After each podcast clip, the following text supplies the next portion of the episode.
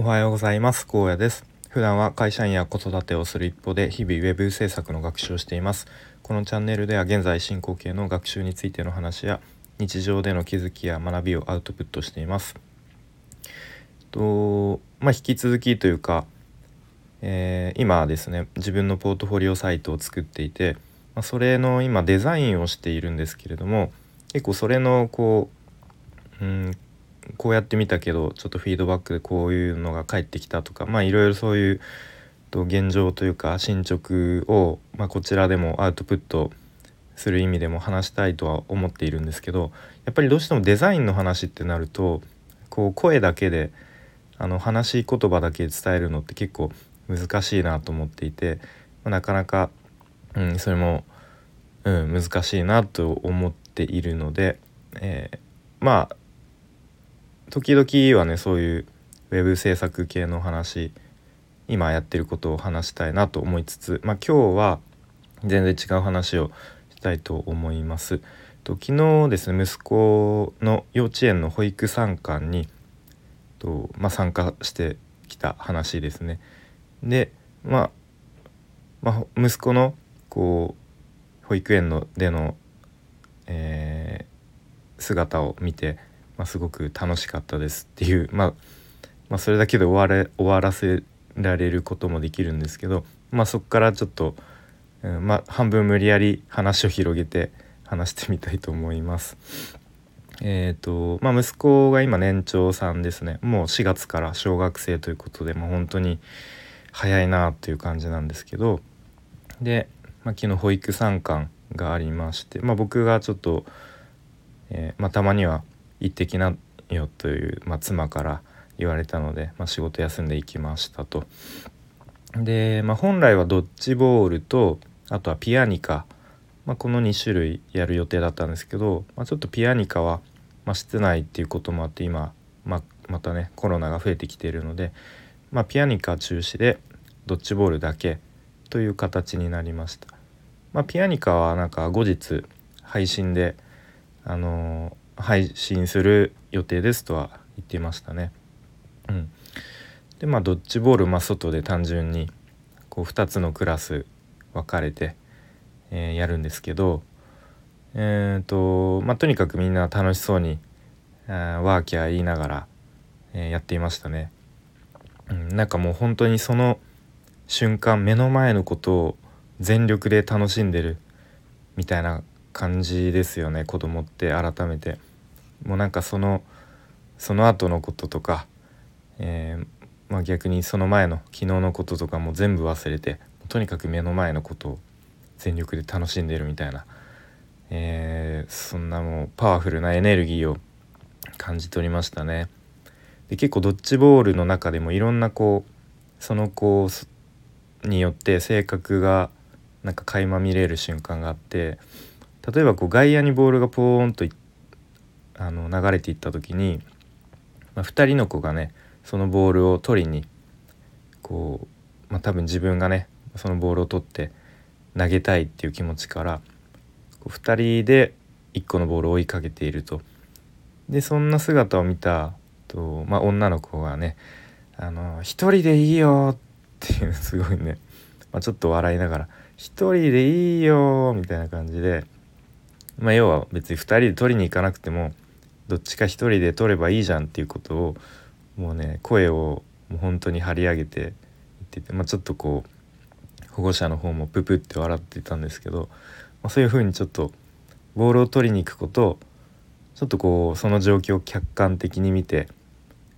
うんあのまあ、注意というか、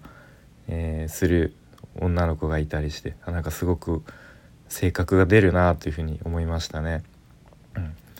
まあ、あとは息子くんはですね、まあ、ちょっと運動についてはあんまりこうバリバリ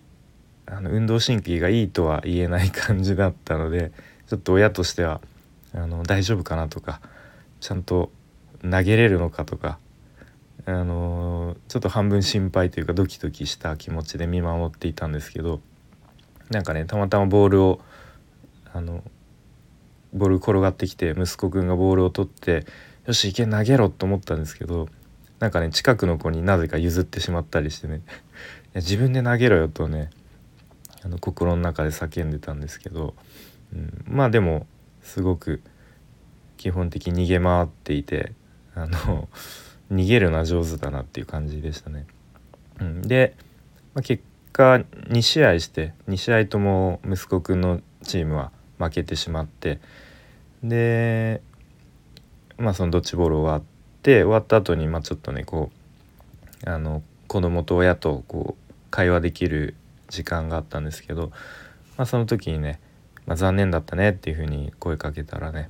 もうなんか結構本気で悔しがっていていやもうほんとなんだよみたいな。結構なんかあそんなに意外と悔しいという感情があるのかっていうぐらい悔しがっていて、まあまあまた次は頑張ればいいよっていうふうに声かけたりして。で結構大人になってしまうとなってしまうとって大人になるとなかなかこういうふうにこう目の前のことに全力でもう感情をむき出しにしてもう楽しいとかで負けたら悔しいとかもうそれこそちょっと涙を流しそうなぐらいそういうふうに感情をもう120%出して何かに取り組むっていうことなかなかないですよね。なんかそういうのが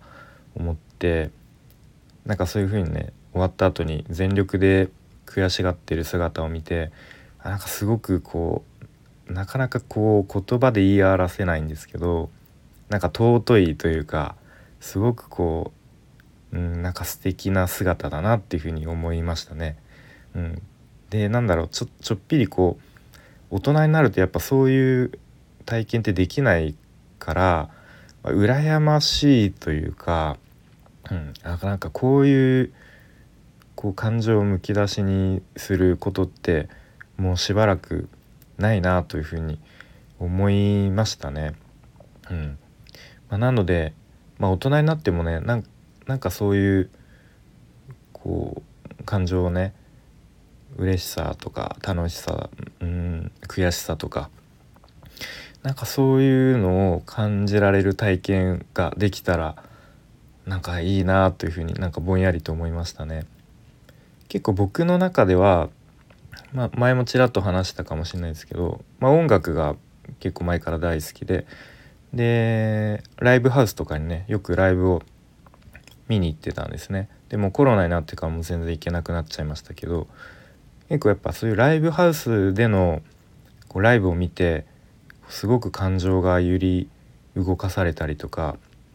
こうなんかなんだろうな胸にこうグッと刺さる体験とかやっぱライブだとねこう大声で「ウェーイ!」とかなんかそう拳を突き上げたりとかやっぱ普段の日常生活ではなかなかしないような、うんまあ、あとはちょっとねこう気持ちが盛り上がったらダイブとかしちゃったりも、えー、まあ、ちょっと危ないからねあんまりこう良いことではないのかもしれないですけど、うん、まあでもそういう中でなんか日常では体験できないようなこうすごく感情をむき出しにする体験っていうのは結構僕の中ではあのライブハウスであのやってたなあというふうに思いますね。なので本当は最近は全然そういう体験がなくなってしまったのでまあねこの先何かのきっかけで、まあ、そういう、えー、体験ができたらいいなというふうになんとなく思いました。はい、ということで今日はですね幼稚園の保育参観に参加して思ったことということで、まあ、結構無理やりに近い感じで話を広げて見ました。はい、それでは今日も聞いてくれてありがとうございました。